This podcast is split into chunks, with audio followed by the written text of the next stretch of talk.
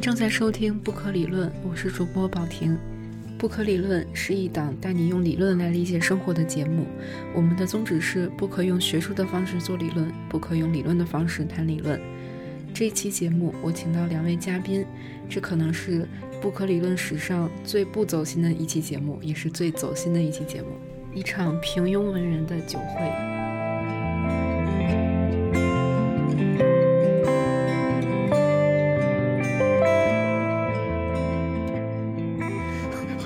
好，我我先说一个开头吧。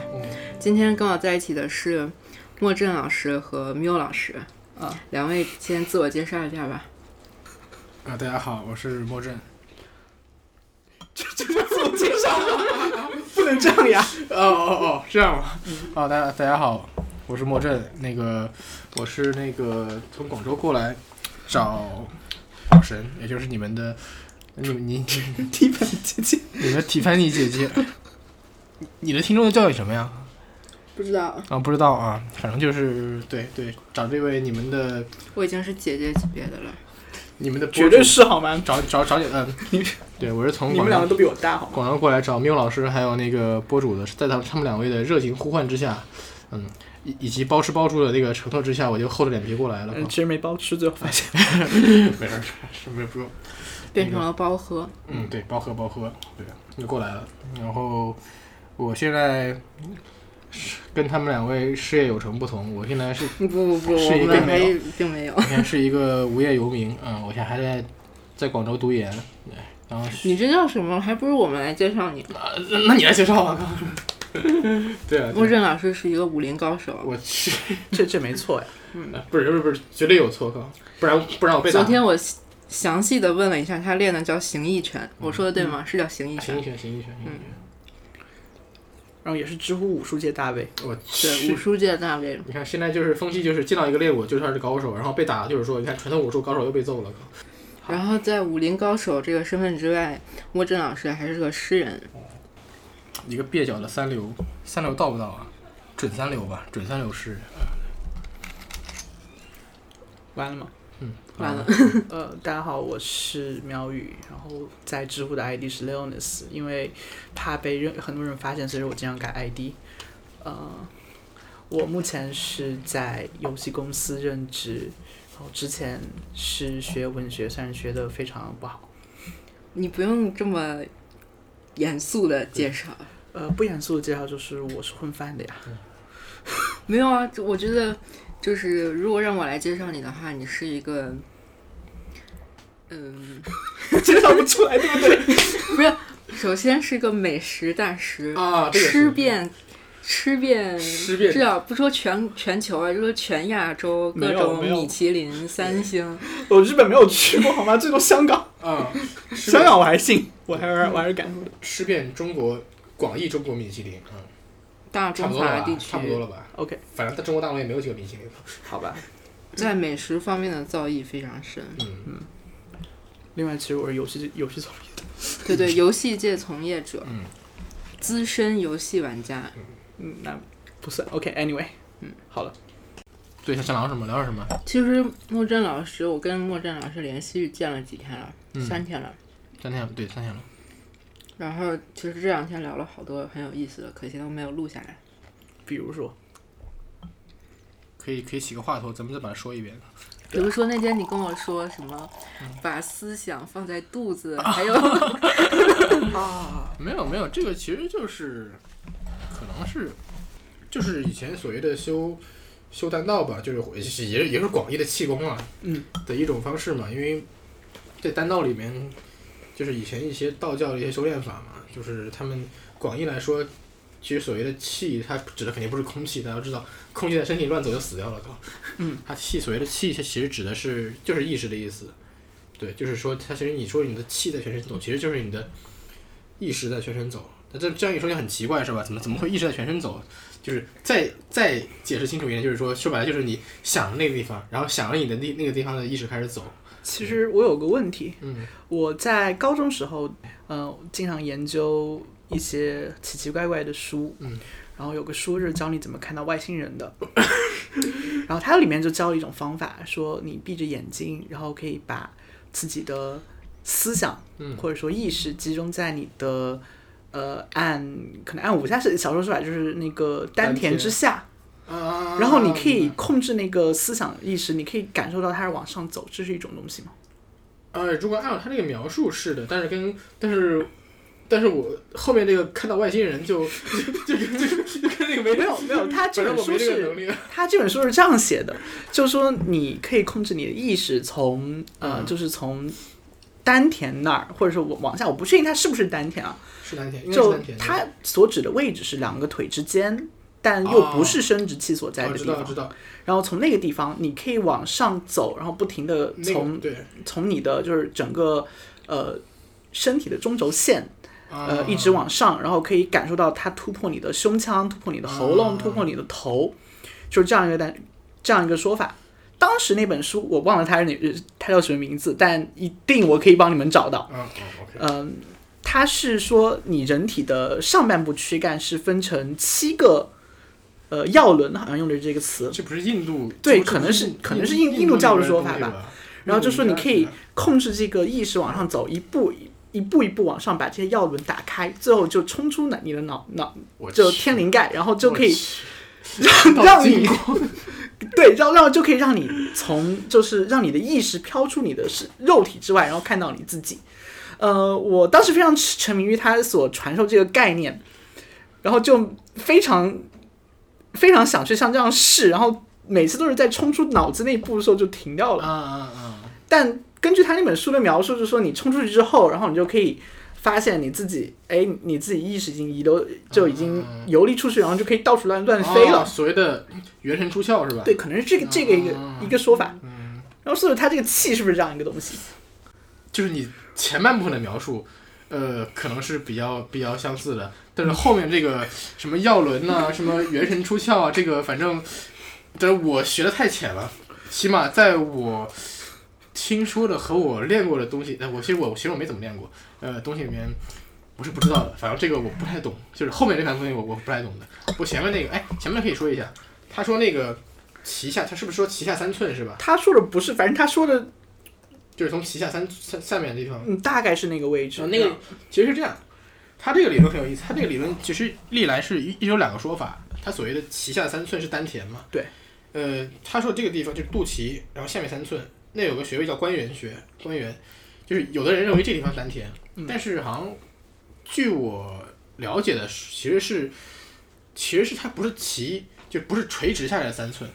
是你是你躺下来以后。往里面就是那个下面，就就其实是肚脐里面三寸，嗯，就其实是肚子里面那个位置，那个那个叫丹田，因为他是说什么，就是因因为以前这可能跟那个以前就是就是所谓的这些穴位，可能跟那个中医有关系嘛，穴道啊，他那个因为以前那个他们中医去练习用那个铜人啊，他嗯就是包括扎扎针灸的时候，你都是躺下来的嘛，没有人站着给你扎针灸，是，所以他那个位置其实是你躺下来以后，里面三寸，其实是肚子里面那个地方，对那，它叫丹。我丹突然有个很奇怪的问题，嗯不要打我。田，呃没事，如果拿针灸去扎扎丹田，那是也是要插进去的呃，三不是，寸吗这就不不能扎丹田， 不能扎丹田， 丹田不能扎。是吗？对对因为会死还是呃，不是，反正就是是不能扎的这个地方，啊？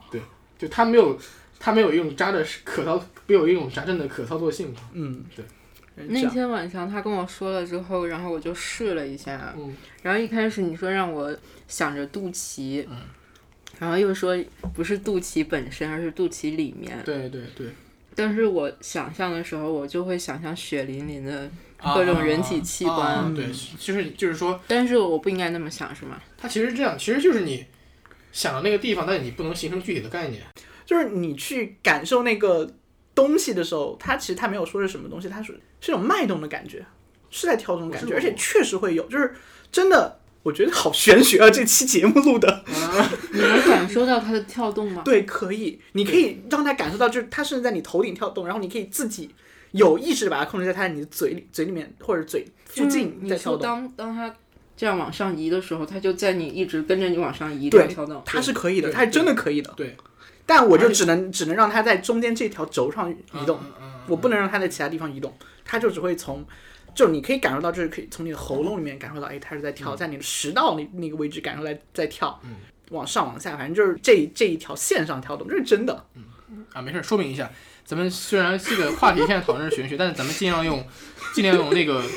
可解释的话语，咱们给它说明一下，或者我但们其实因为我我们不会解释，你嗯 对啊，们只有不你会能解释只能解，你能解释，嗯只有你能解释，因为我看这个书是什么时候，就呃，可能要更早，呃，对，是要是要早一点，因为那时候没有二零一二嘛，就当时二零一二年之前，百度有个贴吧叫二零一二八，嗯里面全是这种外星人、 人体特异功能、嗯， 这些东西。然后嗯你你知道这些东西对于中二少年来说是非常有吸挺有引吸力引力的。的，对。嗯顺顺便你这些酒都是不同的酒吗？我我买的，你对，在哪儿买的？我找我酒商买的，你有专属专属酒不是商？居然属，就是他是为很多很多人服务哦，的酒商，为然人后民哦服务，然后这篇我我看一下，嗯，波尔多，不好意思，嗯就是很典型波尔多。刚讲到哪儿了？呃，那个啥，中轴线什么东西还是对，，就是需要你用可以大家可以明白的语言去解释这个事嗯情，因为我们解释不 清。呃他说那个中轴线，其实我不太清楚。就是当时看武侠小说，那他感觉就是任督二脉的，呃这个位置是有一两个对位置这个是有那个突突的感觉，就是那种脉动，就是那种，嗯，就是很就是那种小频率的跳动，对对对对，那对个甚至可以摸到，有时候摸我没有摸过，因为我我我可以摸到，有时候在某我某位置真的是它就我用肉眼可以看到，嗯，它在那里就是那个肉在那里里里跳，嗯，对，很奇怪的感觉，对，但是这这个这个一般是好的，这个呃你不用去理它，对，嗯这个不用去理他。嗯，他这个情况就是说，他其实是这样，就是我当时我师傅教我的时候，他就是说，你先不要集中在下丹田，因为就是按照道教理论，人有三个丹田，嗯，就上丹就是就是印堂这个地方，就眉心这个地嗯方，中丹就是在两两两乳头的连线的中间，就半中嘛，听得太奇怪了。不是不是作为一个电子竞技从业者，当你听你说中单和说上单的时候，啊我不由得是 吗？有种游戏就是可以让叫 MOBA 游戏嘛、m o b a 游戏中单 solo，中单就是走中，就是它会分成三路线来走，哦走中路线那个叫中单，走上路线那个叫上单，然后下下丹是吧？没有下单哦，因为下路有一般有两个人。哦，然后下单的话就是那个就是就是我们一般我们一般很多人以为的丹田，嗯，就在就是是其实下丹，嗯，其实人有三个丹田，嗯个人认为就是，然后所以我师傅当时一直教我就是说不要先不要放在下丹，先放在上丹，就是在那个眉心这个地方，嗯，然后怎么样就是说，因为上单抗压嘛。是其实是因为因为它离你的它离你的意识意识发生作用的地方近，说白就是离你的脑子近，对，所以所以你就比较容易的去控控制它对，而且它怎么样呢？就是说你要想着那个地方，但嗯不能形成任何概念，集中在那个地方，但是你什么都不能想，嗯，这个其实很难。其实我们的意识其实是很大程度上不受我们自己控制的，是对，因为我们我们比如说我们很难控制自己不去想什么，我我们一控制自己不去想什么，咱们就想到那个东西了。是，所以这种训练是为了让你更有集中注意力的能力吗？嗯还是为了什么？这是其中一种，这是一个很很现代，而且是一个比较分解的说法，就是说集中注意力嘛。就在以在以前呢，就是一个比较笼统，就叫所谓的聚神或者凝神，对，就是一个是意，一个是神嘛。意就是说你有意识的意识叫意，你没有意识的意识叫神，对，所比以如就是意识和潜意识的区别，对，比如说这上一下，对对，然后你会这样一下，我就没有。对对，所以说是 和你神比较稳对因为主要因为我 没有反应过来。啊，对，对，就比如说一一下被人吓到，这样一下的感觉，那其实就是，其实那或者那个反应就是神，那个反应就是神，那其实按按你这个说法，我觉得它更像是肌肉记忆或者是膝跳反应一类的东西吧。但它属于意识方面的东西，嗯，它不是物理上的，就是不是不是身体上的东西，就是你把意识放这个地方，但有什么东西去想，但你要守这个地方，就是一手一手一手这个地方嘛。但其实基本上你就是你盘腿坐一会儿，一般没练过人过个一分钟就开始胡思乱想，嗯就会觉得就拧不上，然后开始想别的东西，然后开始想，开始形成概念，然后最后不行，好像就是感就是感觉就是神走了是吧？把抓回来，再走了把抓回来，最后做到实在焦躁了，做不下去了，OK 停。嗯，对，然后就慢慢通过这种训练，通过这种训练，逐渐的就是我们所谓的入定。入定其实就是一种这样状态，就是说你能把意识放到那个地方，但是你又会意识，你不会形成概念，嗯，不会去，但又不会跑掉。能这样完全这样做半小时以后，再去考虑就是说意识开始走的问题，不然你贸然去不贸然去这样去训练的话，就是其实会出问题。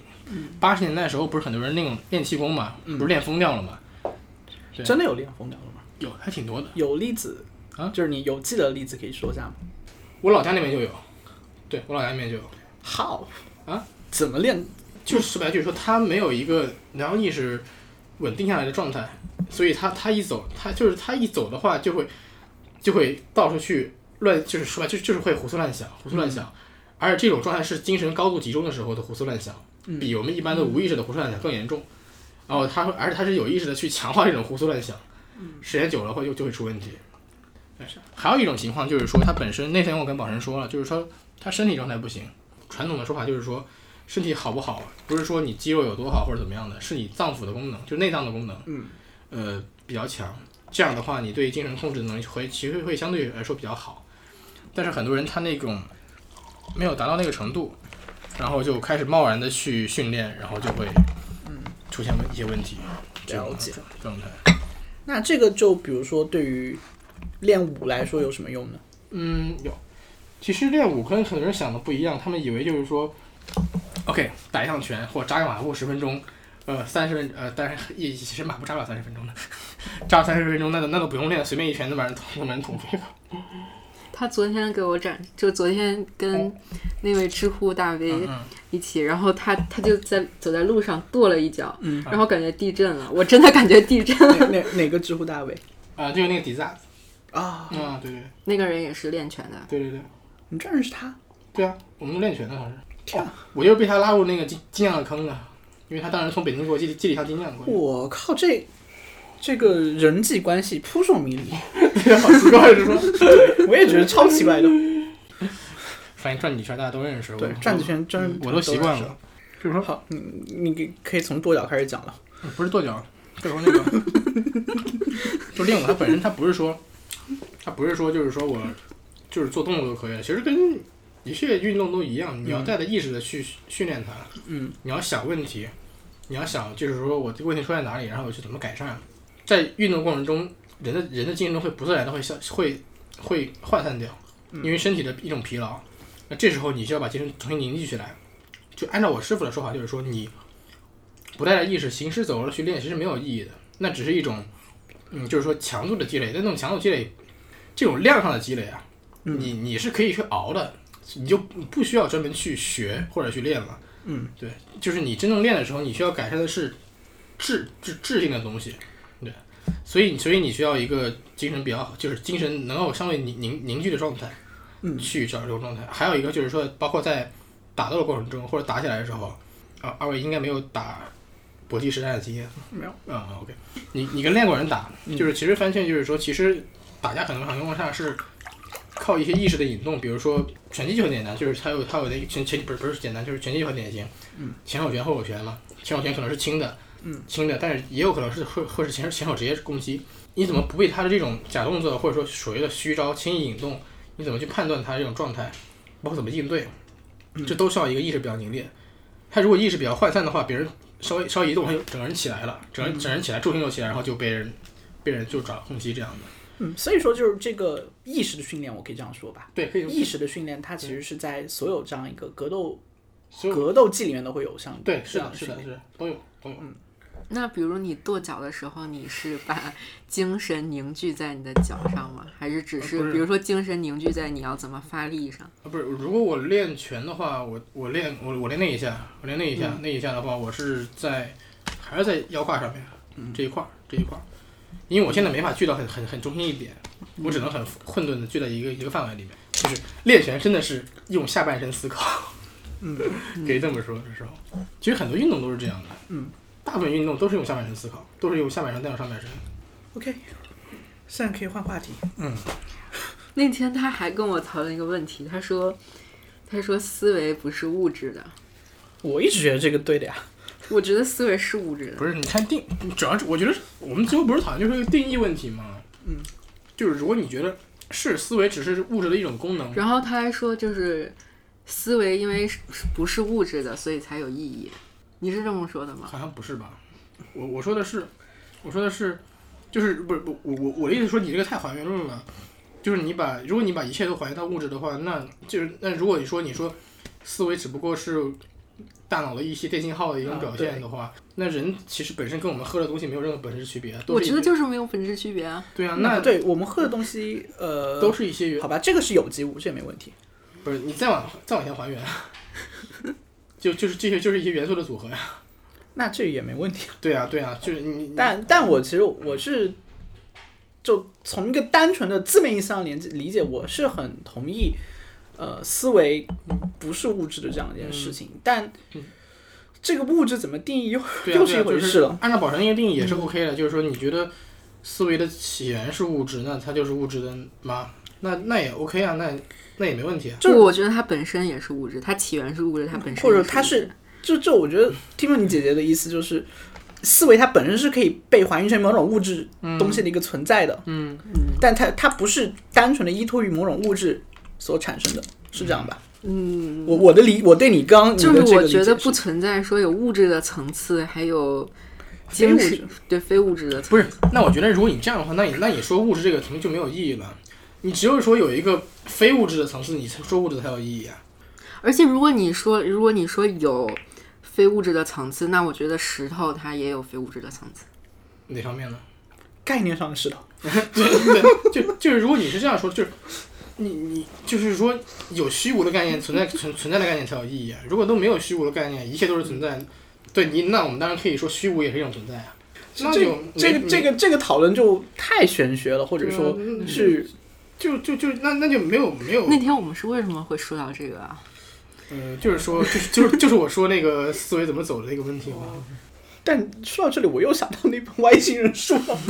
不是，因为那本书对我影响很深的，好吧？当时，当时我经常就上课的时候用蓝牙把这本书传给同学看，啊，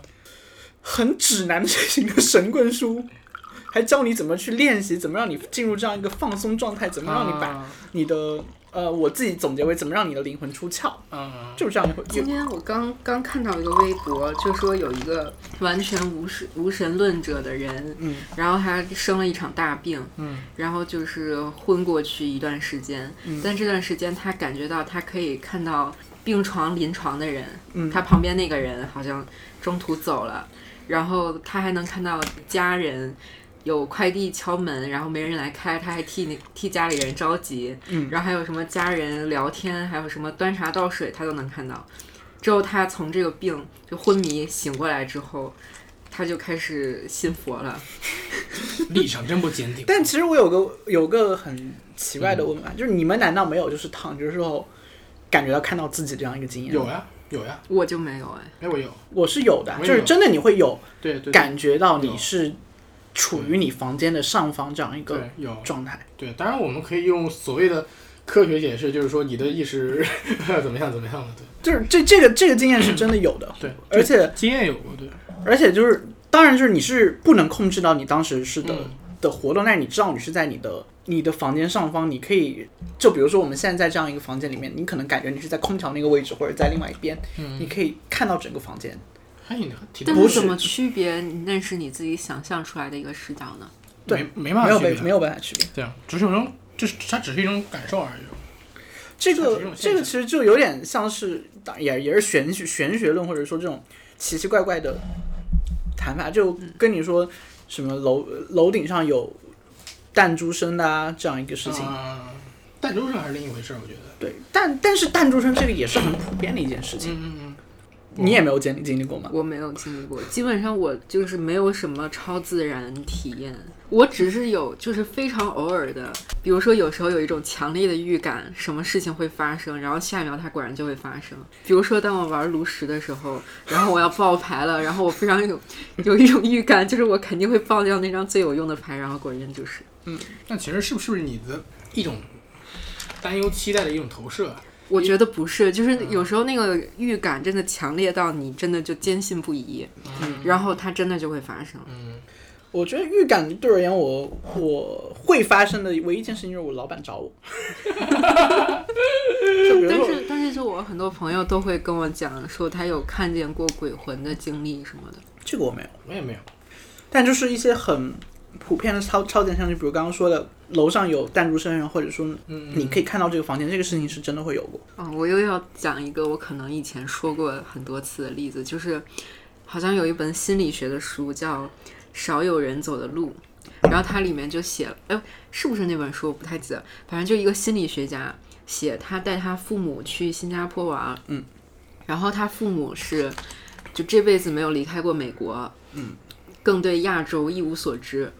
之后他们就走在一家人走在新加坡的街上，他妈妈就指着远处说那个地方是是什么什么，但是他们以前就完全没有来过，嗯，然后他过去一看，真的是他妈妈说的那个地方。就是预言啊，就就是预知他嘛有时候他会了解到一些他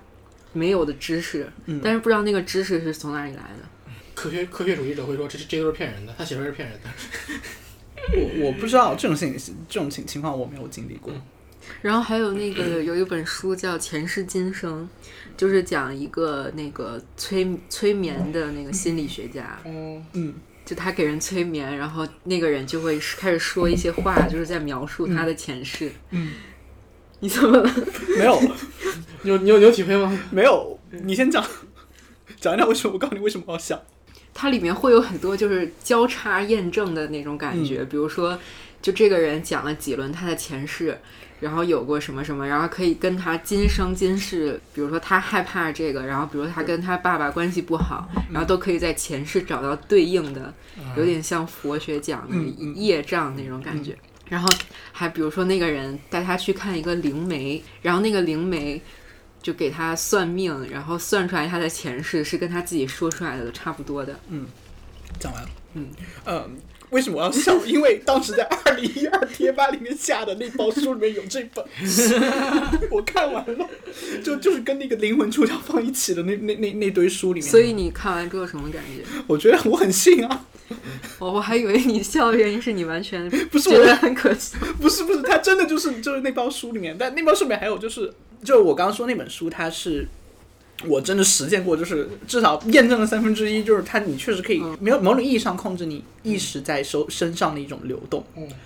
但后面的就没法也没法去验证，嗯我们可以试一下，其实我当时有去试，就网上有那种录音，嗯它是一个整个催眠的过程，嗯然后你要闭着眼去听它，它会引导 你，比如说什么，你想象现在是一片黑暗，对对然后对你走进了一个 山洞，而且还是台湾腔，对对对， 然后什么突然洞口有一个有一束光，嗯，然后什么你向着那束光走去之类的吧，对对反对对对正就是这种引导你想象的这种语音。然后我去试过，但是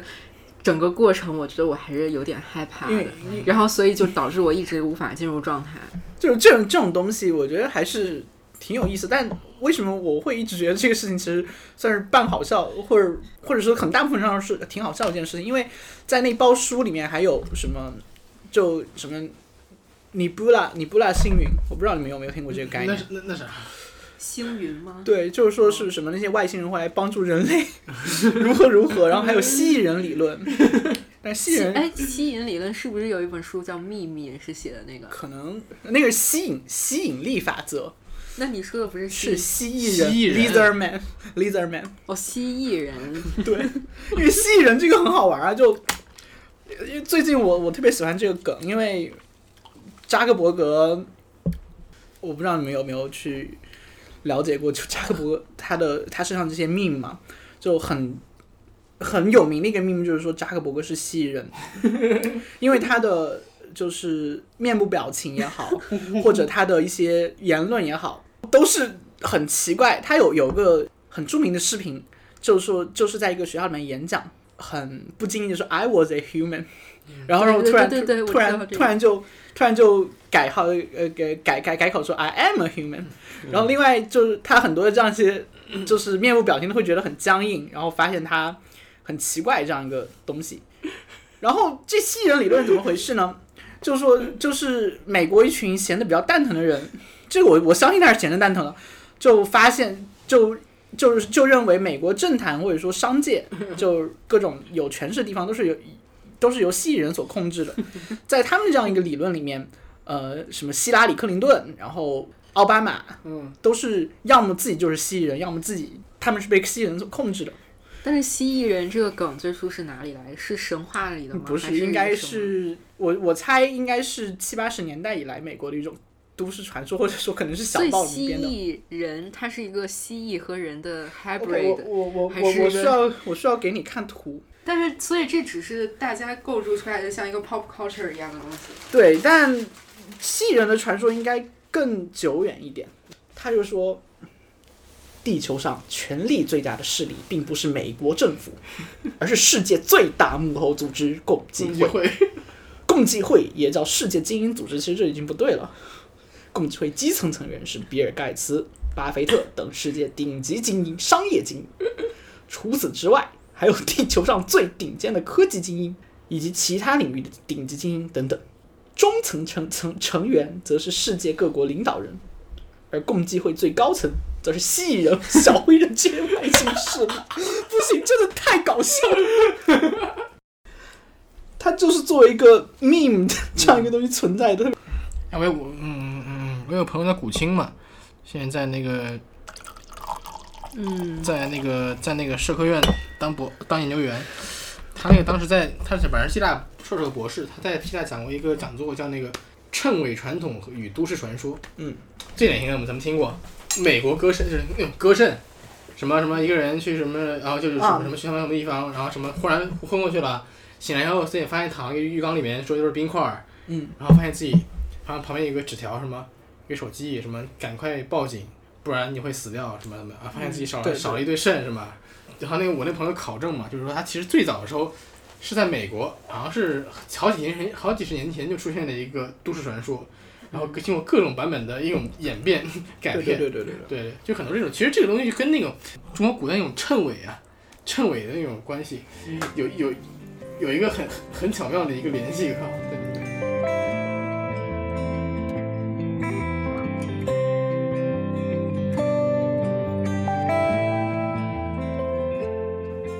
所以就是包括最近的一些就读的一些书，我都是，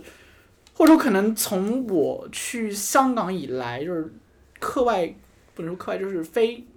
功利性的读书，我基本上都是都是在读外国人写的中国。哦，对，我记得我好像看到你知乎回答，就是上一年对我影响最大的书，还是就我觉得最好嗯嗯的书，类似的一个问题下面，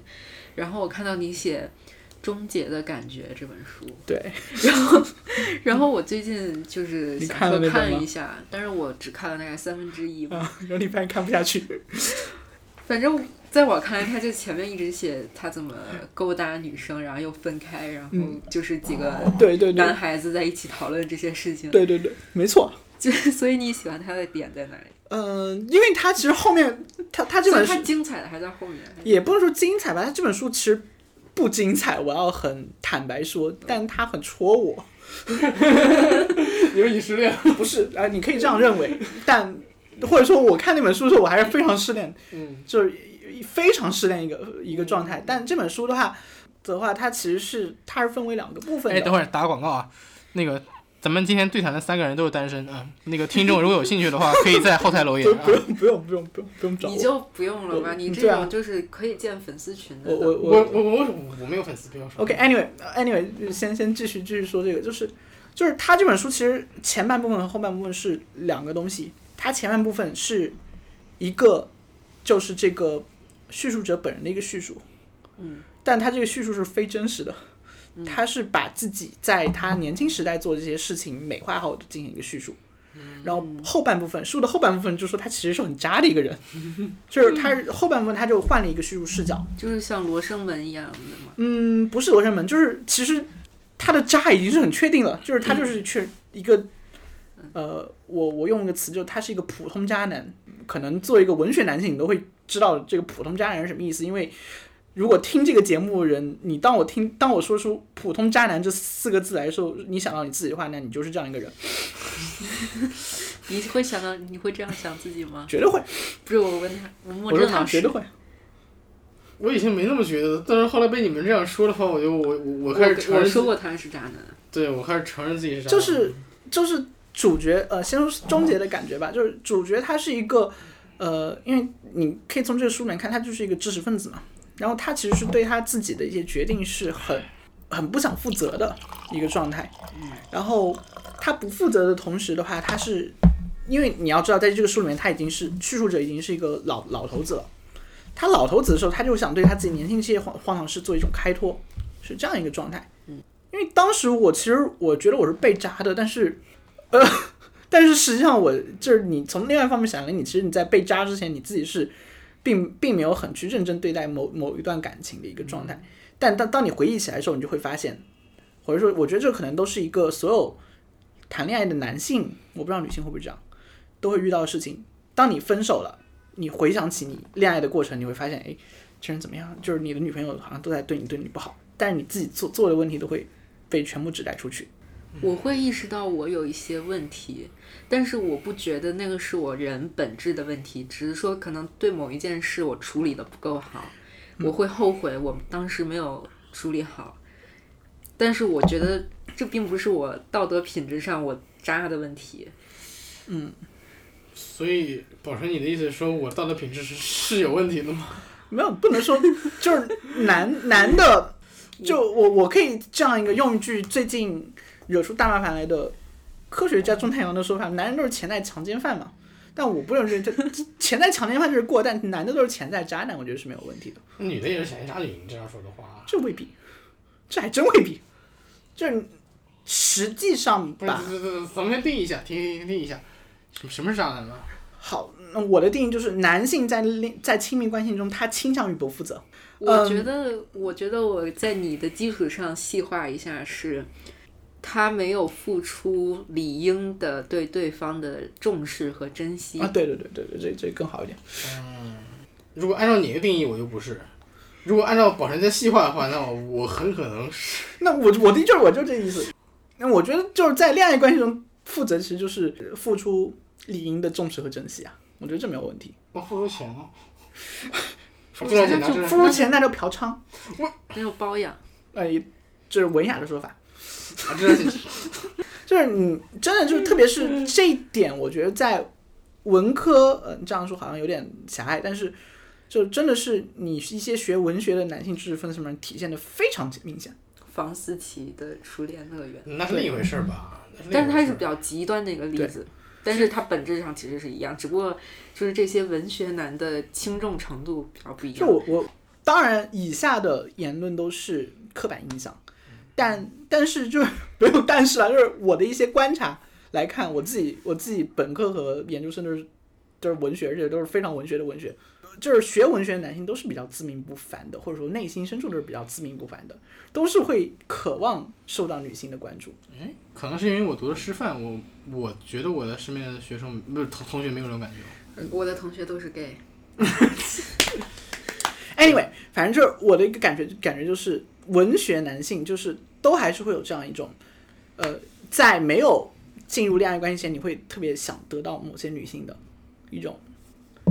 喜关注，但当你关得到这个关注之后，你又会觉得你需要得到另外一些人的关注，另外一些人是指就是其像他一些女性胡兰成那样啊，可能是其这他样一，些女性也是，就是我很难去定义，就是就说白了就是你会，就是你的注意力不会很很集中。啊，你这个说的对，我觉得你这你说的对。你也是这样吗？那样，行想获得很多女性的关 注，这肯定是的好吗？不然他为什么要留这样一个头发？你看，我你可以等等一下唱，无所谓我。靠！我发现他就是他，还有一点让我觉得他非常渣，嗯就是他特别会撩。这我信的，这我信我的。我可以说吗？我可以说吗？没事，你可以说呀。你就是有时候他半夜老找我聊天，但是他不觉得他在 撩，然后他有时候就说说。我给你念一首 诗，我靠！就是凌晨凌晨三点钟，然后然后就发了一个四十秒的语音过 来，然后就是他在念一首诗，对啊，你看他为什么你不够脸？ 不是，因为我我我我我的感觉就是，呃，作为一个胆小、怂、怕事的人，我是不太敢跟任何人私聊的。不啊不啊突，然变成了莫真老师的批斗大会。对啊，为什么这样呢？哈 我不觉得渣是一个非常坏的词，虽然说是有点坏，但这这不对，是宝晨，你不要推词儿，你不是那个那个那个。是有点小坏，不是有点坏。 而且他不觉得他自己在撩，他就觉得是一种很正常的行为。我我确实没有这种心态，就是我我我如果没嗯对有我我我能我能理解到，对就啊是对啊对啊我能理解到他这样不是一个撩的心态，因为你会有时候会有这种表达欲，对啊，对但我有这种表达欲的时候，我都是跟我的文件传输传输助手商量说， 真的，也还没有哦，杀。对，然后然后就是他老老发那个他唱的歌，也不是老发，就是你唱过的都给我发过了，哇，而且我觉得唱的挺有挺有特点，我觉得挺好听的。反正来来，你来唱一个， 不行，我觉得现在不行，现在不行，现在那就 anyway，我觉得还是回到刚刚说的男性知识分分子这个话题上。怎么怎么怎么但是怎么女怎么怎性么知识分子为什么就没有这个问题？相对而言，因为女性，无论我们自己是不是持有这样性别平等的观念，我是很持有。你看我衣服就 很明显，不是，主要是因为现在社会建社会建构的话会，它还是它对毕竟是是个是是它存是一种事实层面的东西，是存在这样的社会嗯结对构问对题。对，它这种事实女性她不能说全部，但是更多的女性是会处于一种就被动状态吧。嗯，而且确实我的一个感觉就是，她会对现有的呃伴侣相对而言更依赖一点吧。我不能说这是一个普遍现象，但我的感觉就是这样。我上次跟他说了，就是我对我的恋爱对象不是依赖，而是就就算没有爱情，也会有理性的珍惜。啊，对，但其实我觉得就是这种，可能可以这样说，女性对于自己的伴侣会更珍视一点，我觉得这可能是没问题的。但是，比如在莫振老师看来，女性对他的珍视就是一种负担。嗯，对，我能理解。不是，主要是如果我不爱对方的话就是这样嘛。你说我爱对方，那我当然珍视了嘛。那那我那不是，那我以前也被绿过嘛，是 吧？对吧？对吧？对吧？那那时候我肯定就觉得他真他真是我好一点嘛，是吧？但但归根结底还是你你你始乱终弃的多。不是不是不是不是，其实我觉得是，其实就是一个谁谁较真的问题，谁认真的问题，就是其实就是认真的那一方就是其实我很好奇，一个不认真的状态，你们如何不认真的一个人，你是或者说不认真的双方是怎么进进入这样一个恋爱关系的？不不不，其实严格来说，我我没有谈过本人的恋爱，真真这个是真的，我我没有，就就就是当时说出口的那一刻是认真的，但之后就开始不认真不了。是，其实刚说哪儿了？真重视，重视真是我才不真真哎等真是啊，始乱终弃，嗯不是不是是这种东西，要么你就你就不要去对待，要么你对待你就认真对待，我自己还是觉得爱情是件比较严肃的事情，相对是严肃呀，对啊，所以你要要么你就你你就不要去对待嘛。但不不我是觉得不能说爱情是，而是恋爱关系是一啊件对严肃的事情。对，不我觉得这个可能更不好一点。不不不，我我我我觉得爱情就是，我觉对，得我爱觉情就是得爱，情恋爱关系可能更好一点。你要去对待的话，你就应该。但是爱，情本身你是没办法控制的呀，所以你没办法控制它是严肃还是不严肃还是怎么样。它发生在你身上，它只要发生在一个人身上，你一定会觉得它是严肃的。你怎么可能一一一面一方面感觉到爱情，一方面又觉得它不严肃呢？就是你觉得它是一种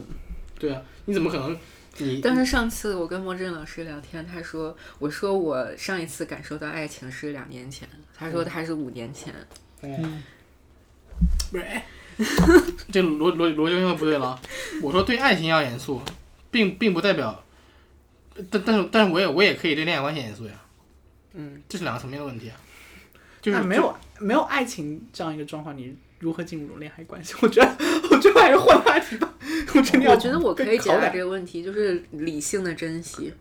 嗯嗯嗯，是是，对，没有，我觉得还可以，可以，可以回到就是终结感觉这个这个东西。其实它就是一本渣男理论书嘛，或者说渣渣男心态书嘛。嗯，因为当然，其实我看这个书更重要的原因是因为我去年四月份的时候我看了这个电影，然后这个电影其实当时我当时我觉得我还是看挺难受的，因为电影的叙述方式跟呃书的叙述方式是不一样的。电影的话，它其实就更更线性一点，就是你一开始就很多东西就已经把主角这个渣男形象淡化掉了。但是它的里面的一些叙事，就包括一些，我其实今天我看到一条微博，我拿今天那个微博来说就好，就是谁的微博？丧尸书宇宙，我不知道你知不知道这我个嗯人？知道这个人，我取关了 他。为什么？我在微博上取关了他，豆瓣上没有取关。为什么？我从一开始关注他是在豆瓣上，为什么你要取关他？你觉得他太烦了？没有，我觉得就是他其实是一种很好的人设，就他把大家生活中想吐槽的都帮大家吐出来了。嗯，但是有时候我就看他的微博，我觉得在他他微博上有时候吐的就没有那么好，我就取关了。嗯，但是我还是很爱，就他早期好像在豆瓣上写了一些文章吧，我觉得还挺逗的，然后就关注了，嗯，然后豆瓣现在还在关注，因为因为其实我觉得吧，丧尸处理术想说想每天想说的话跟我想说的一样， 就各种吃屎啊， 是没错没错，不信你去我我看为什么我突然找不到你真该拿我那个表情当头像。找到那个，就是他他今天就发了一条微博，就经常回忆少年时代，有意无意的去美化它，挖掘细节，然后脑补出一个完全不一样的青春期。 就是这样这样的事情的时候，我觉得觉得其实还挺，或者说这这种一个是东西，好像其实还挺挺有意思的。就是最近但其实就是学文学的人，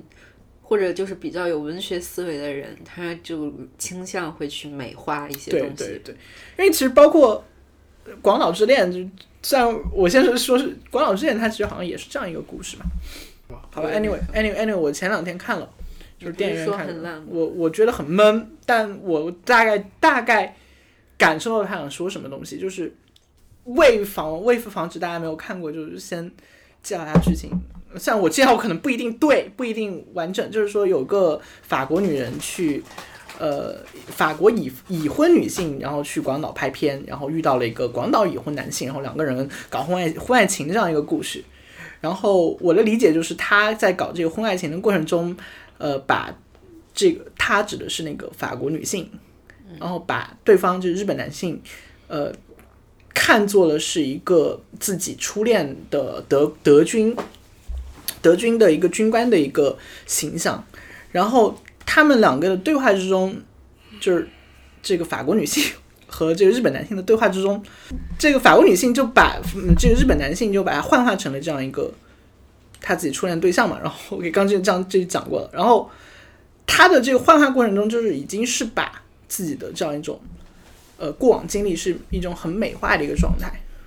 他的一个我我比较或者说我自己比比较触动的，嗯，比较重的一个点就是说，呃，她这样一个女性，这个法国女性女主角女主角这样说吧，她就一直人生中就一直是困扰困扰在这段她的初恋的一个状态中，无法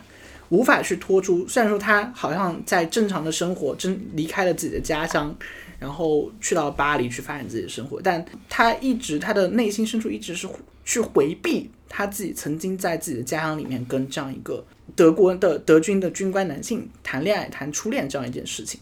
为什么我会有这样的感觉？就是呃，自我上上次失恋之后，我就感觉我其实的我的一种恋爱状态，或者是我的一个情感状态，一直是处于上一次这样一个失恋的失恋过程中。嗯，就是这样一个过嗯过程，你会发现就是，嗯，反正就是你的反正意思是说，其实是你的一种执念和美化，是对，是一种执念和美化，我很承认这一点。就是很多各种建议里面都会说，你分手之后一定要拉黑啊，或者 whatever，因为你看到你的前任，你会眼睛酸。我不知道你们有没有过这种在我来说，拉黑不拉黑其实都一样。就是当我想起这个人的时候，日语里面有一个词叫“理不尽”，就是嗯总觉得他对我做了一些，就剪不就剪不断理还乱是吧？不是“理不尽”的意思，就是就是他对你做了很没有道理，然后亏待你的事情。嗯，就我会陷入一种，其实我也会陷入一种执念，就是他为什么会对我那样？就是我到底有哪里不好了？我觉得我做已经做得很好了，但是为什么他就会对我那么渣？嗯，然后我就会陷进这个执念里，嗯，我就很讨厌那个人。你们会，嗯你们都经历过很渣的人吗？我不能说很渣，因为呃，我先先说前面这个，就是我的感觉，或者说你更多是你会美化那段记记忆，对我而言就是你会认为你对方那个人是非常好、非常好的一个人。所以，所以你就是你的痛苦的来源是对前任的不舍。其实应该是一种遗憾，而不是不舍。就是我们原本可以这样，或者或者之类的。因为我觉得我有一种很奇怪的想法，就是当你到一个好的地方，你会想，哎，要是我还我不是单身会怎么样？就比如你会去去吃好的呀，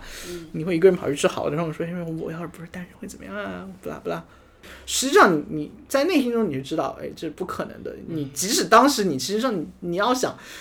其实很理性的想的话，如果你那但是那是你不是单身，你绝对不会带他去喝酒的。完了，我已经很多年没有这种感觉了。就是我我觉得这是一个很所以我所以我真的是个渣男嘛。我也其实我也没有这种遗憾或不舍，我只是说为什么就有一种愤恨。嗯，我我我能理解， 就是就是你你就会想，就是 Pink Floyd 的有首就是 Wish You Were Here 嘛，就是哎 Wish You Were Here，可能因为我我从小都在，也没有从小，就是也是青春期在听平克·弗洛伊德，然后就也觉得这我也很想那首歌。 So 可以唱 So you thinking you tear heaven from hell blue skies Blue skies from pain. and- can you tell the green fields Can you tell a green field from a cold steel rail? A smile from a veil. 其实就我发现 You think you can tell? 近就是近期内能能让我就是觉得很难受的东西，其实都是就会有这样一种感觉，就是这种你因你因为遗憾，然后所以说美化记忆这样一件事情。就是你看宫泽贤治不是写过一个《败北少年之歌》嘛，然后就是。就是他最后两句话，就是因为你是星子，所以说才那么悲伤嘛。那那首诗的话，可以，我其实还蛮喜欢的。当然，我喜欢这首诗原因更更智障一点，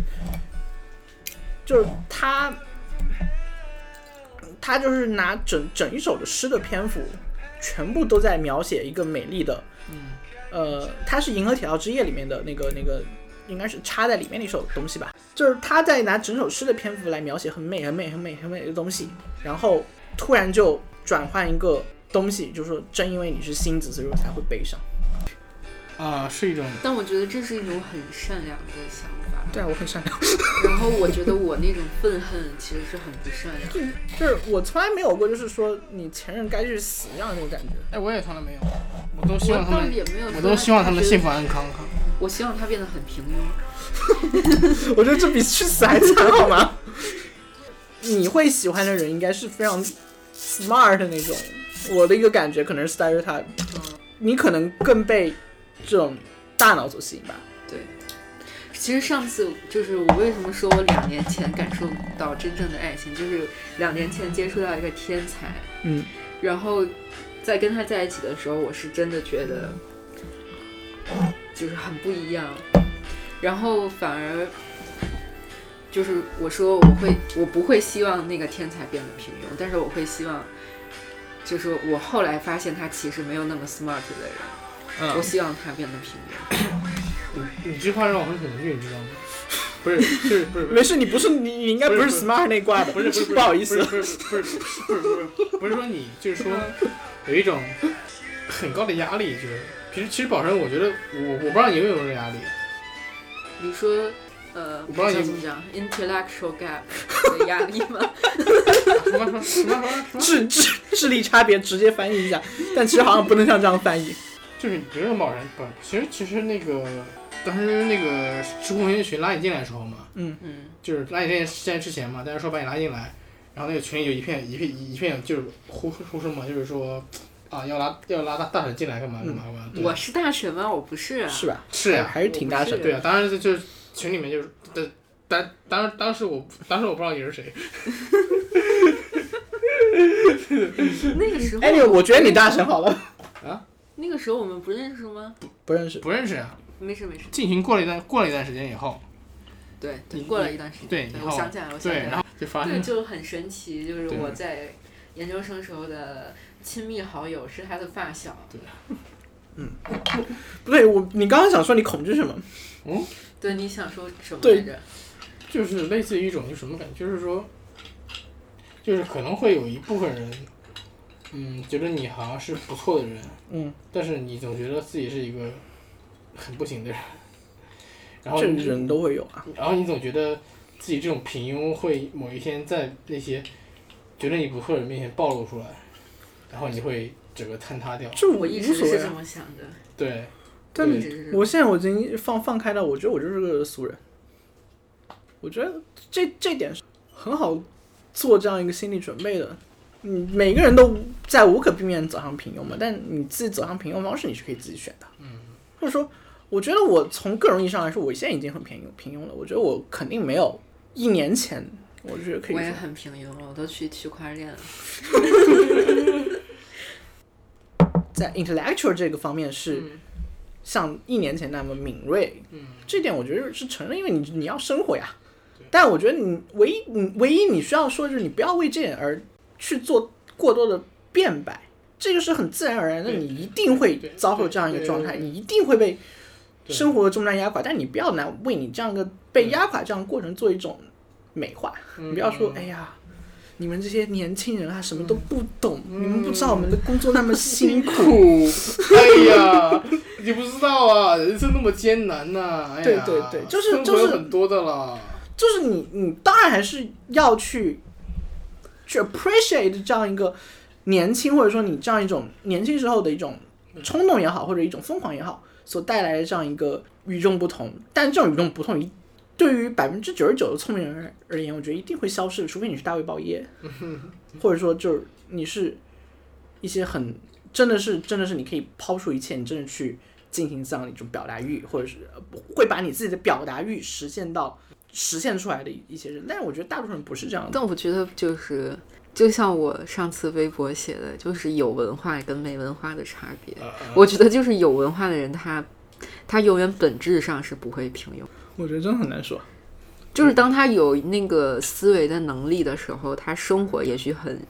很庸俗，但他那个思维能力还是在。对，但这个其实你还是很难去去判断吧，这件事情就是思维能力在，但是你就是就是我们美国人有句话，当啊然我不是美国人，anyway，就是当你走的像个的鸭子，你叫的像个鸭子，你蹲的像个鸭子，你就是鸭子，好像好像好像顺序错了。就是虽然说你可以嗯说我、我的脑子不平庸，但是你像平庸的人庸众一样，你要地铁上班，你要呃打卡，你要所以你觉得就是评判一个人是否平庸，还是看他的创造有多少？对，我觉得是看是看输出，而不是看输入。实话说，行动行动决定本质，对，还是还是很还是很存在主义。嗯就比如说，为什么我我我我不能说我现在是个不平庸的人，就因为我觉得我现在活就很平庸，我学会我觉得活的我活活得特别庸俗。我的我现在我老板换成了某个大资本家，我现在特别开开心。虽然说我也在阅读文学， 我操，甚至我可以很很不要脸的说，我我应该比大多数人还在阅读更多的文学。那是肯定的。但我不能说，因为我阅读文学，我仍然有这样一个文学的智力享受，就说明我是一个不庸俗的人。嗯，我觉得这是很很嗯，那你要自我陶醉的事情那你要努力庸俗嘛？庸俗，就是你开始去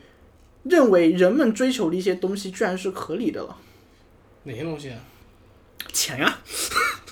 钱当然是合理的呀。其实就是上次陈嘉映在那个十三幺里面说的，就是好像人们有一种想法，就是当你过得很好的时候，你就是活得不纯粹。对呀、对呀、但这但但其实不是呀，但其实不是呀。我其实我我觉得，我觉得这个这个，我自己觉得是这样的，就是你当你的物质享受真的很多的时候，除非你天生就是贵族，当你不是通过自己的智力才华，我这样说吧，而提升你自己的收入的时候，你或多或少是在往自己把自己做平变平庸的。 可能还是要举一些不太恰当我自己的例子，因为我真的不幸就打入了这样一个圈子，真的是打入了一个生活品质非常注重的一个圈子，而且相相相信可能比你们想的要注重的多的一个圈子，比如说吃饭的嗯美食圈，美食圈，就是真的是每每个月会出数千上万的钱去吃饭的一些人，觉得都是都是有钱人，他们就都会有一些智力享受，但你不会，你见到这些人，你绝对不会很觉得他们是超凡脱俗的状态，你会发现他们就是一些俗人。但这里的俗人并不是一个贬义，嗯、这这样你看情况，看情况所以你刚刚所说的俗人庸俗是贬义吗？我不能说它是一种非常贬义的贬义，但绝对不是一个好话。就可能，呃，就但就是就但是又对美食圈这些人来说又不是贬义了。对他们而言，呃，反正不是好话。我只能说不是好话，但不能特就是就是妖唱那首歌，就那那个你草根不是民主民主，草根是很庸俗所很以庸像俗我这。但是你就是你自己还是很追求真正好的东西，而好的东西真正就是经常性的反应就在它价格比较贵上面。嗯，这这是没问题的，这点是对的。但我并并不觉得我追求好这件东西是件不庸俗的事情。所以我认为它是件很庸俗的事情。所以像我这种移动外卖吃两顿，一一个一个外卖吃两顿的就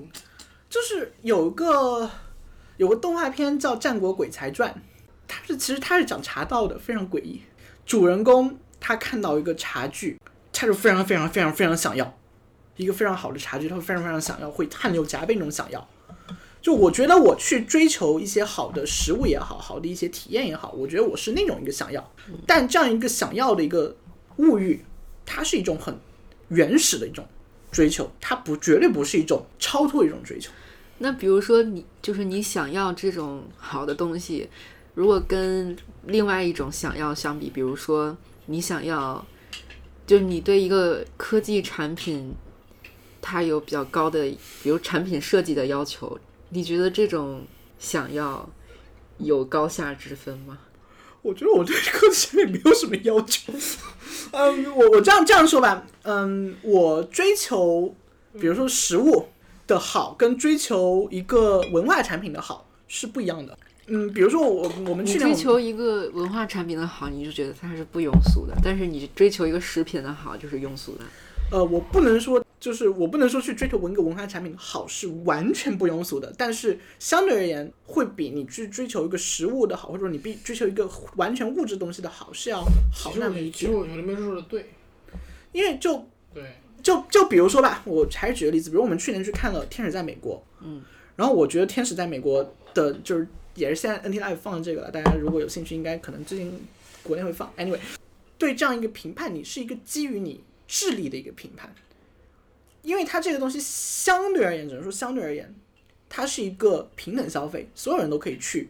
接触的。虽然说它是仍然仍然还是存在一个接受的一个门槛也好，或者说呃，你是你比如说你要付门票，但相对而言，它是一个评评价的一个门槛。嗯，那你去评判它这个东西，你希望它好，或者说你是你你可以得到它一些体验的好，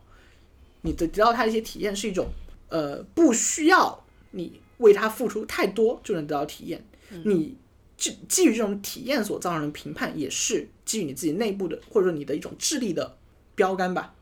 可以这样说。但是有时候，你所谓的这种付出，它有时候不是金钱的付出。比如说，我想去评价一首港台流行音嗯乐的好坏，我可能需要非常听过非要非听过非常多的音乐，这就花费我很多时间但去积累，这这这些然积后我累，才能形成一种品味。但这些积累其实就是一种，事实上它是一种智力体验。但呃，换到食物这样的事情，食物它其实不能说它不需要阅历，不需要这些东西，但它更多是一个门槛消费，它更多是一个引用一句，或者说很多人都会说，就是你 you are what you eat。因为你所消费的食物本身就已经是带更诡异的来说，就是食物它本身是一种物质消费，我可不可以这样理解？就是说，食物消费是你只要有钱，你只要达到这个门槛就可以达到的。但是当你鉴赏文化作品的时候，你的智力门槛是就是不一定每个人都能达得到的。我我觉得这一点可能是对的，会会有人说你的你去品鉴一种食物，你需要很多很多积累，或者说很多。但是比如说我去品鉴酒，我就品鉴不出来。因为我们喝的都是便宜的酒，但是如果真的给我喝好酒，我也喝不出它哪里好。啊嗯，不，你如果是真的喝的很好的酒，你肯定能喝出来的。其实其实是可以的，其你实如果真的喝了很很很好但的酒，是啊你能喝但出来是的就是把同样好的酒给我喝，还有给很懂酒的人喝，肯嗯定体验是不一样的。可能是不一样的，但是还是这存在一个但是，就是拿三支不一样的价格的酒，你对比一下，其实就可以发现这是很明显的。但是，一我今天说了很多很多的但是，如果你拿三台不一样的《李尔王》给一个你从来没有看过《李尔王》的人看，他可能未必分出来那个。同时看，或者说接着接着看，他绝对未必能分出来哪个好。虽然说，我比如说我们都在消费酒精，或者说我们在饮用酒精的时候，我们不会觉得它好在哪儿，但是它的对比是很明显的。对对，小说也好，戏剧也好，就是文化产品而言，你对比是不明显的。你对比一定是要阅历，你甚至可以说游戏，游戏你你对，所以就出现了很出现很多那种觉得《三体》是最牛逼的小说了。对对，酒一喝，就算从来没从来不怎么喝酒的人是吧？嗯，就算就就算以前一直喝那种烂酒的人，他一喝那种好酒和坏酒都能喝出来。是的，就是《三体》，你很多科幻迷都会觉得《三体》仍然是个好小说。嗯，对对我觉得这这点是很很不可理喻的，对对因为我之之前我是跟，呃，包括现在啊，现在我也在，就是我跟中国一些做奇幻科幻人关系还蛮好的，他们都是阅阅读量绝对在类型文学中肯定比嗯我高的，我相信他们大多数人比我高，但他们仍然觉得《三体》是个好作品。嗯，但《三体》是不是好作品？我觉得， 我觉得我这这点不用多说的，就是它到底是不是好作品不呢？是这你个看看他他作为什么啊？他他作为什么？对，就是这一点，我觉得至至少从一个文学爱好者的眼光里，或者说从一个文学接受者的一个眼光里面来说，它三《三体》它绝对不是一个称得上好的作品。就是这个这个鸿沟，我觉得一定是需要通过阅读，通过甚甚至通过天分才能够发现的。刚刚你所说说的，你去消费食物、消费消费品，跟你去消费精神消费品，其实还是有差别。嗯，所以，所以又又回到刚刚说的，这平庸或者，因为我觉得特别是文学学文学的人，他真的是会在人生某个阶段是会有会需要一些很多的一些输出的，会他会自发进行一些输出，而你在这进行这些输出的过程中，你其实就是在闪耀着的， 我可以这样说，其实看人吧，你比如说，不是你们都知道我，我最佩服的写作者是老张嘛，嗯，就同龄人嘛，他他是他是学新闻的，老张是谁？啊张张哲，张仲，你为什么很喜欢他？我也挺喜欢他，因为实话因为你因为你因为你看过他的作品，你会喜欢他了。我我也我想去我想去关注一下，啊我好像没有关注。我我觉得我可以偷偷发你他的书他的有个书给你。我觉得他那个东西写的挺好的，虽然银燕我自己觉得写的很好了。你你也可以看看他的诗，他不是是这样，不是他那个事，他他不想我们说，但是我还说一下，就是说他，你知道那个新概念吗？嗯知道的，知道，知道，知道，都知道的，都对都知道的，对没有人不知道。他当时是他好像是新概念那么多年以来唯一一个唯一一个在决赛里面获得全部满分的人。但是表示作为一个获得过新概念作文一等奖的人，我想说新概念 是不存在是少的，分儿的。我靠，那么牛逼！我都我都都不知道有这回事，快点快点先讲。什么什么什么？他获得，呃，我们蒂凡尼姐姐获得过新概念作文一等奖。对他就是他不对他是没有打分，他是分分等级的嘛？那他是唯一一个什么呀？啊，不是是他是是他是我觉他得你啊是喝多了，你你先缓 一下，你先缓一下，你先缓一下。不，他不存在喝多了。没有没有没有没有你你看，你听他声音已经大舌头了。没有，可以可以找那个报道吗？ OK，但但是但是他新闻有报道，哎，我突然看到张仲的一个回答：“灵魂画师是一一种怎样的体 验？”我去，就是二十年的莫真老师，我看一眼。你画，你学过画吗？你什么学画十年啊？我学画，他的意思就是我学画学的很烂，你知道吗。你学的什么画？就是那种那种教教小孩儿的话，然后学到我初二，什么画啊？就什么素描啊，呃，水彩啊，啊，水粉啊，对，那你现在还画吗？咋也不画了。哎你小点儿，我还好。你才是真少，因为你现在声音变了。记录了生命的中心，领略了友情的真挚，领略了友情的真切。你在上海哪儿读过？我长沙，我大三、大四的时候，我是在外面租房子呀。哦，呃，租房子原因很简单，因为我们我的室友，我大一大一的室友和大二室友在玩英雄联盟。哎，我觉得这这真的是 karma is a bitch，你知道吗？就是 真真的真的就就是大大一的时候，我的室友天天在玩玩英雄联盟，某个室友一个室友我在玩英雄联盟玩到两点，然后当时他是外放的，然后所有当时他那些英雄台词我现在都背的，哎，这个我深有感触，什么什么什么非常可怕。什么在水里呼什么啊什么什么，哎呦我都我都忘了，树瑞妈，你们的皇帝会回来 的。啊对对对对对，什么什么什么觉悟吧，在水里什么什么的，啊觉悟吧，在血与暗的深 渊。啊对对对对对，哎，那那那那个是三国杀好吗？啊那嗯那谁啊？三周瑜，周瑜。 然后然后什么？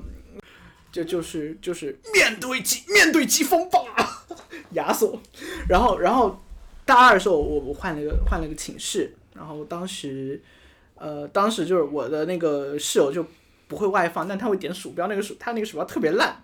每天晚上一两点哒哒哒哒哒哒打哒哒打。然后我实在受不了了，大三我跟我们辅导员说，那个苗哥，我一定要搬出去，不然我活不了了。你跟他说呀，我就说了，嗯，我跟那些人说过，他们说好的好的，好两天嘛。就你你知道的，就是大学是大学男生，你打一顿，我怎么打？我打得过吗？你看我那么羸弱，你那肥硕肥硕不可以羸弱吗？啊肥硕也可以羸弱的嘛，嗯虚胖。OK，anyway，、就就就我我就大三搬出去，终于就没有人打英雄联盟了。然后结果我现在在英雄联盟相关的工作在做，啊我没有想到这这件事情，我真没有想到。所以你我我还以为你玩英雄联我盟，不玩，我但你玩王者荣王耀，者荣耀我玩， 王者荣耀很简单，因为你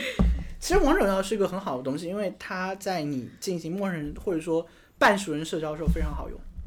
你可以跟你可以跟他我们记得上次你在那个游戏的群里说，不要小看手游，不要对啊小看排行榜前几的是游戏，是，我觉得这这个是挺对的，他们能到前几还是嗯，你不管他们超不超，还是挺有厉害，挺挺有他们厉害的地方的。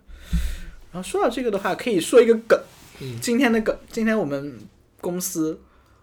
呃，两有有个大儿过来我们公司，然后带了两个保镖，来我啊，们公司找麻烦，真的什么情况？ 真的，就是因为大儿就是充值充的多的，然后就就带两个保保镖来我们公司找麻烦，就就说就说他自己充的充充特别多，然后玩的不爽， 然后找我们公司麻烦，然后被劝走掉了。什么情况啊？因为我们公司是做那种最智障的氪金手游，就是你，嗯我特别，我们我们老板，算了不不是老板，就是我们有个高层高管在校招会上就说，我们这些游戏呢，最重要的特点就是你要充大钱你才能玩的玩的爽，就跟下面一些学生在说，我真的不知道他们怎么，不行啊，不行，我要把我我对酒有尊敬，开一瓶酒一定要喝完。不是，我觉得你你好像为什么为什么那天我我在广州喝醉了，我你没喝醉，为什么今天我告诉你不太行了？对，你的你在这儿， 不是，主要是觉得觉得觉得今晚挺开心的。然后你就你就开始进进进入了一种嘶哑的，不是嘶哑，是一种含糊的状态。请允许我，嗯，请允许我用这擦亮半个身。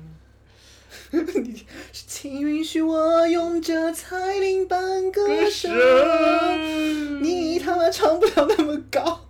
你不行，你们你们唱歌都没有我唱的高，我我是非常牛逼的好吗？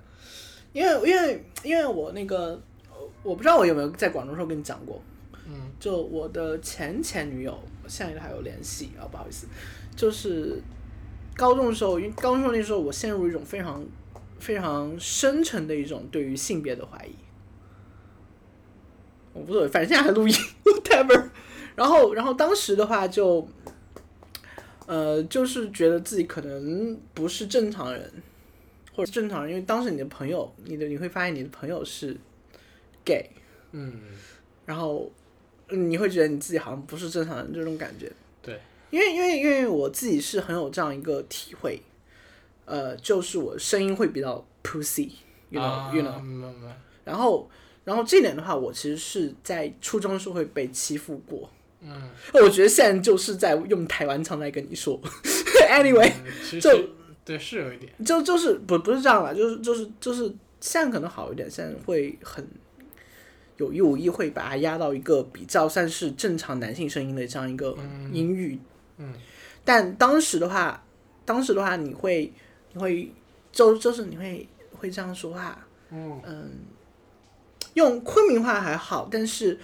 呃，当你用普通话说话的时候，你会，嗯，会用，就是你说话会非常娘炮。然后当时我的那个前前女友，她就比较能够接受这一点，我觉得这点我是蛮感激的。呃，就她会，她会觉得，哎，这是非常 normal 的一件事情，她会甚至，她当时跟我说这是一件关于你的魅力，他他台湾人，嗯，他台湾人，他不是台湾人啊，他是没有，就是说是声音娘炮啊，不是说台湾腔这件事情。我不知道为什么我突然突然开始讲台湾腔。我的我的前女友是四川人，然后她现在在爱丁堡读书，希望她不要听到，因为她大概也听不到。但 still anyway，就她是这样一个状态，她觉得哎，你说话娘炮是 OK 的，你的行为表现你会比较阴柔一点，或者比较呃，当时他用词其实不太对啦，就他当时用的是他觉得 “cc” 是一个比较好的词，但虽然 “cc” 这个呃这个词在英文里面就是可能是娘炮，或者说是一种那种变装王后、变装公主的感觉，但他当时觉得这是一个好词，然后当时他就。 这其实这说起来有点丢脸啊！就他会让你，就他就给我推荐了那个苏打绿，那个苏打绿他就有首，当时他出一张谍照，那个《夏狂热》，《夏狂热》里面有首歌叫那个《彼得与狼》，你说了什么？你做了什么？只听见月圆时候的浪号，啊啊啊啊啊啊，呜啊呜啊呜啊呜啊呜。你渴望说的漂亮，却露出了粗糙。嗯，在香港最后的时候，最后两三个月的时候，我自己觉得我肯定留不下，留不在香港。我觉得我，我当时当时其实想想法很很简单，我觉得香港这个城市其实挺邪恶的， 我真是这样想的，为什么会邪恶？就是它太注重金钱了。这点我觉得待过香港的人都会有这样一个想法。嗯嗯，我觉得香港不是注重金钱，而是你没有钱，你真的会过得很很艰难。就是我我觉得吧，就是你在北京就，是贫富差，这个城市的贫富差距对决对定对的，对对，太大了。就是当我我反正我自己感觉就是你这个城市其实有一种隐隐约约的铜臭味嘛，就把自己放开掉，就完全把自己当一个观光客，而不是因为我其实我当时到香港的想法非常之单纯，我想的是我觉得香港肯定还会再革命， 然后我要去看他们怎么闹革命， 就是非常非常智障的一个想法。勾起来了。结果其实到香港，我发现香港人其实挺犬儒的，比我想的要犬儒的多。呃，你这个说说的对，我我我也认识很多香港人，他们他们都是这样，非常之犬儒，远他没有，对对对，就就是我我这点我让我觉得就是现实跟想象差距其实超级大，包括我我的同学里面有一个那种算是 LGBT activist whatever 这样一个人，但他其实也很怎么讲？因为他他已经是那种那种呃散运的时候是上过街的，就他这样一个人都是让你觉得有种全入，有种不知道该说什么好的感觉，你那时候你会觉得很难受。然后所有的香港，我不知道不知道你有没有这种感觉，就是香港学的好一点的这样一个文学文学类的青年，他都是有一种那种很强的世界主义者的感觉，cosmopolitan 的感觉，就是哎觉得你香港其实不关我屁事，或者你中国不关我屁事，我就是要去这种，我就是很享受这样一种我没有 identity 的一种感觉，或者我的 identity 是 cosmopolitan，对天吗就你是有你看过《十年》吗？那呃就是那个那个电影嘛，就金金像奖啊、那个我看了，就是它里面表达，其实就是你看港大的那些人，他还是很还是很左的。都很左啊，年轻人都很左啊，但我他妈我觉得我我也很左，但是结果我现在我所有的路径都跟左相，或者都跟左一些左一思思路相悖，而我自己又很怂，没有了，特就别是棒。我看完，其实我去看《十年》之后，发生了一个小故事。嗯，就是我当时在台湾看的，然后当时我是跟我一个好朋友，一个女生一起去看。嗯，之后我们俩看完之后就回来坐捷运，嗯捷运上有一个喝醉了的老汉，嗯，然后他真的很醉了，啊之后就对着我跟我那个女生朋友，非礼吗？就不是非礼，就是他就对我们两个评头论足，他好像会看面相。 他说我好像，他说我很很温柔，嗯然后说你是那个挺温柔的，说那个女生比我凶。然后当时，当时我心里想的其实是，就是我是不是一直以来都太太温柔或者太温和了，然后把我的左藏得太深了。因为刚就是我刚看完《十年》，其实还挺触动我的。虽然那个电影本身拍的不是嗯，在电影艺术层面去评价的话，拍的因为你你你知道吗？我在香港的时候，我最想干的事情去是是是是是去是是去那个干诺道道中埋炸弹，紧了紧了紧了，我 特别想这样干，无所谓，这个可以可以弄。就是我我因为我我其实就是大学期间，我都是很很喜欢这样一个这种左翼文化，就特别台湾的什么，呃，你会知道美丽岛啊，就就这些歌嘛，就是台湾青苗时代运动，嗯它会有什么老鼓手啊啊老鼓手啊。我问你民主算什么嗯你应该去？大看桥民大咚咚咚40年咚，哪民个？歌四十，我看过啊，你觉得假怎如么你现实回到鹿港小镇，不是这这个，啊，我就是我看民歌四十年就刚开演，就他那一开头，一放出来，我眼泪就掉下来因了。为我我是真的很很赞赏这些人，包括其实台香港的这些运动，呃，活动家，你说黄之锋，这些我觉得都很佩服。但后面我会我会发现就是跟想的不一样。我是九月四号到的香港，我现在都还记得，就是当时就香港在做那个议员议员的选举，然后你就会收到，你就会就会就会收到一些很很多这样一个。嗯，就就就是当时会有一些选举消息，什么、什么杨岳桥啊，什么各种人，他们都好像哎被选上了，就是各种民主派好像很很声势很大的，然后最后后面就就出出现了 DQ 事件，然后呢？然后一条，然然后就是各种这些人，你就会发现，哎，好像香港上民主很有希望呀。但到了就是年底，年底之后就开始四个人四个四个、哦不好意思，四个议员被那个 disqualified，就是被 DQ 被说你不符合议员资格。然后后面你就发现，所有人都开始蓄意为一，所有人都开始哎。中国还是好啊，中国还是好。你当时就会非常绝望，然后你去跟那些人谈，他们都会跟你谈一些非常虚无的东西。你是你居然是看他们来闹剧的，我我说很直白说，我为什么要选香港？我不是去选美国，不是去选加拿大，我是我要选香港，对，啊就是因为你们闹革命啊，你们闹过革命，我觉得这点很能触发作为一个年轻人的我的一种同理心，或者一种觉得你们牛逼的感觉。你说美国人多牛逼，美国人不牛逼啊？但是就是每一个社会里面，他还是会分不同的人。是的就是在台湾也有很多深蓝的人，是啊，反正就是这样一个状态嘛。你因为你这样一个状态，其实其实其实就是你就会很失望，而且在香港，其实我自己我不能说我自己过得很好，虽然说其实也还蛮逍遥的， 但就是我发现就是这个地方跟我想的完全两回事，就它其实是一个金融至上，或者说一种很很关心钱啊，很关心。这些很实际东西的东西，其实香港让我比较失望的反而是，就是我的那些同学去香港的那些人，嗯，他们到香港之后，然后还拿了永居什么的，然后比如说雨伞运动的时候，嗯，他们就会说：“我靠，瞎闹什么？”然后还没有感受到祖国爸爸的威力，然后什么你们这么搞得我什么上班交通都不方便，是，这些其实都还好，但其实香港人本身其实本地人其实也挺蠢的，但就是每一个社会，它一定都会有这个部分。但其实你会，我我觉得让我失望就是，它其实这个部分其实占大多数，就是你，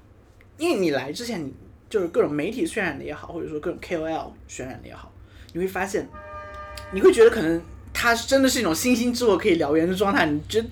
就是我其实我我可以很坦白说，我是非常坏的一个，这在这方面我特别希望看就是你们这种乱起来，我特别开心。就但结果你发现，哎，其实大多数人都还是这种很畏畏缩缩、很建制的一个状态，这个就没什么意思了。嗯，当然，就另外一方面就是你会发现他们其实人确实就，呃，有他们自己的局限性，这点就不太好。为什么我 就扯到另外一点？为什么我会喜欢北京？北京其实真是人真的是不一样，我真的见到了很多很多奇怪的人，很多很多好好玩的人。虽然这个好玩可能跟你们的想象可能不太一样，但我觉得很好玩的人。说当时我一个非常那么一个憎恶资本主义人，我现在居然居然已经被资本资本主义异化掉，我觉得还是很难受的。就是你发现你已经被这种日常所包裹，但你绝对是下不了决心去当个永久的反抗者。嗯，啊，走走走，我觉得可以撤了，已经不行了。这么突兀的撤离吗？对啊，一种突如彻底，一种非常新浪潮的彻底。我的酒喝完了。喝完。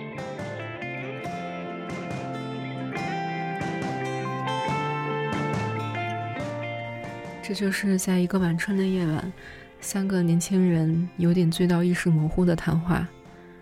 谢谢收听本期不可理论。如果你有任何想法反馈，可以发送到不可理论的全拼 at outlook.com，支付宝赞赏也是同样的邮箱。